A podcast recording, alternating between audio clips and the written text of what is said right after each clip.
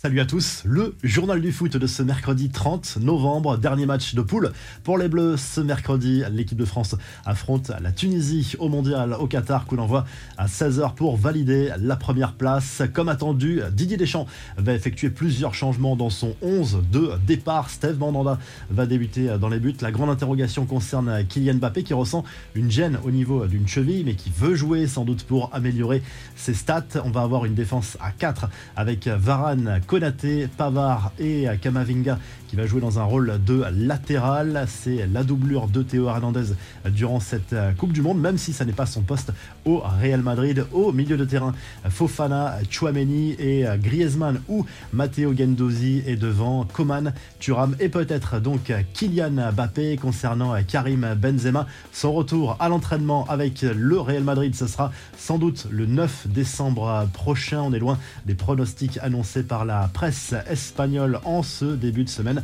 Ça sera donc quasiment impossible de le revoir durant cette Coupe du Monde au Qatar avec l'équipe de France.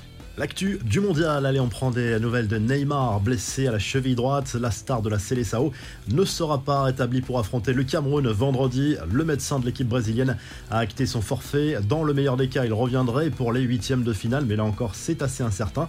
Le programme de ce mercredi au mondial, dans le groupe des Bleus, le match Australie-Danemark sera décisif. Dans le groupe C, grosse pression sur l'Argentine avant son match contre la Pologne. On va y revenir en revue de presse. Mardi soir, l'Angleterre a validé son billet pour les huitièmes de finale après une victoire 3-0 contre le Pays de Galles de Gareth Bale qui a été transparent durant ce mondial. Les qualifications aussi des États-Unis qui ont dominé l'Iran 1-0, ce qui a d'ailleurs provoqué des scènes de liesse non pas outre-Atlantique mais en Iran parce qu'une partie de la population considère cette équipe pro-république islamique et non représentative du peuple. Bravo également au Sénégal qui a validé son ticket pour les huitièmes de finale grâce à une victoire de buts 1 contre l'Équateur. Les Pays-Bas terminent premier de ce groupe A avec un succès c'est 2-0 contre le Qatar. Les Qatariens qui ont signé la pire performance de l'histoire pour un pays hôte. Une stat sur cette Coupe du Monde également, les Bleus se créent beaucoup plus d'occasions potentiellement décisives que les autres nations dans la compétition.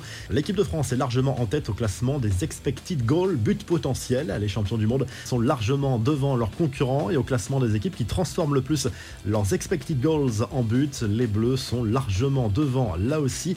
Et toujours concernant ce mondial, la française Stéphanie Frappard sera la première femme à arbitrer un match de Coupe du Monde masculine, bien connu sur les pelouses de Ligue 1. Elle va officier lors du match Allemagne-Costa Rica. On passe aux infos en bref, juste un petit mot du mercato avec une porte qui se ferme pour CR7. Cristiano Ronaldo, à la recherche d'un nouveau club, ne rejoindra pas le Bayern Munich. Oliver Kahn, le président du conseil exécutif du club bavarois, a exclu cette possibilité de manière ferme et définitive. Le Portugais se dirige plutôt vers l'Arabie Saoudite. Le joueur qui aurait trouvé un accord avec le club saoudien d'Al Nasser pour un contrat de deux ans et demi et un salaire ahurissant. On parle de 200 millions d'euros par an avec l'équipe basée à Riyad accord publicitaire compris.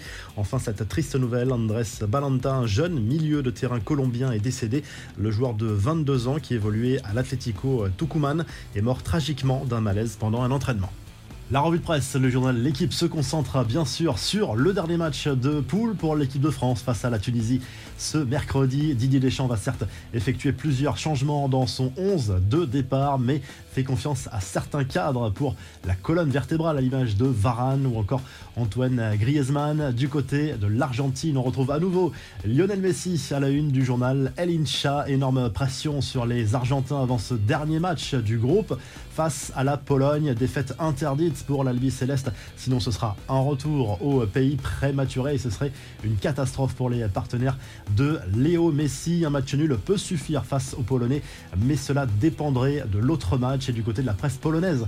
Justement, on est à fond derrière les partenaires de Robert Lewandowski avant ce Pologne-Argentine très attendu sur la planète football au Qatar. Tout le monde aura les yeux rivés sur cette rencontre dans la soirée. Si le journal du foot vous a plu, n'hésitez pas à liker à vous abonner pour nous retrouver très vite pour un nouveau journal du foot.